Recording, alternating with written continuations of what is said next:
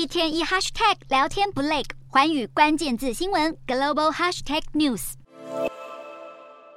日前，中国一名脱口秀演员李浩石在演出中开了一段游走政治红线的玩笑，结果踩到中共敏感神经，不但被无限期停演，中国演出行业协会更要求对他从业抵制。该节目所属的效果文化被北京市文旅局裁罚高达一千三百多万人民币，甚至还被无限期暂停在北京所有演出活动，得不偿失的下场相当惨重，引起外界关注。李浩石在最近一次的演出中说，他到上海收养了两只流浪犬。形容狗追逐松鼠犹如发射炮弹一样。他提及作风优良、能打胜仗这句话，没想到就是因为这八个字引发灾难性后果。因为中共总书记习近平十年前在全国两会中就曾向解放军提出这八个字的要求。李浩石的玩笑开太大，被认为是恶意侮辱。其实，在中国脱口秀、相声等节目早已行之多年，也深受中国民众的喜爱。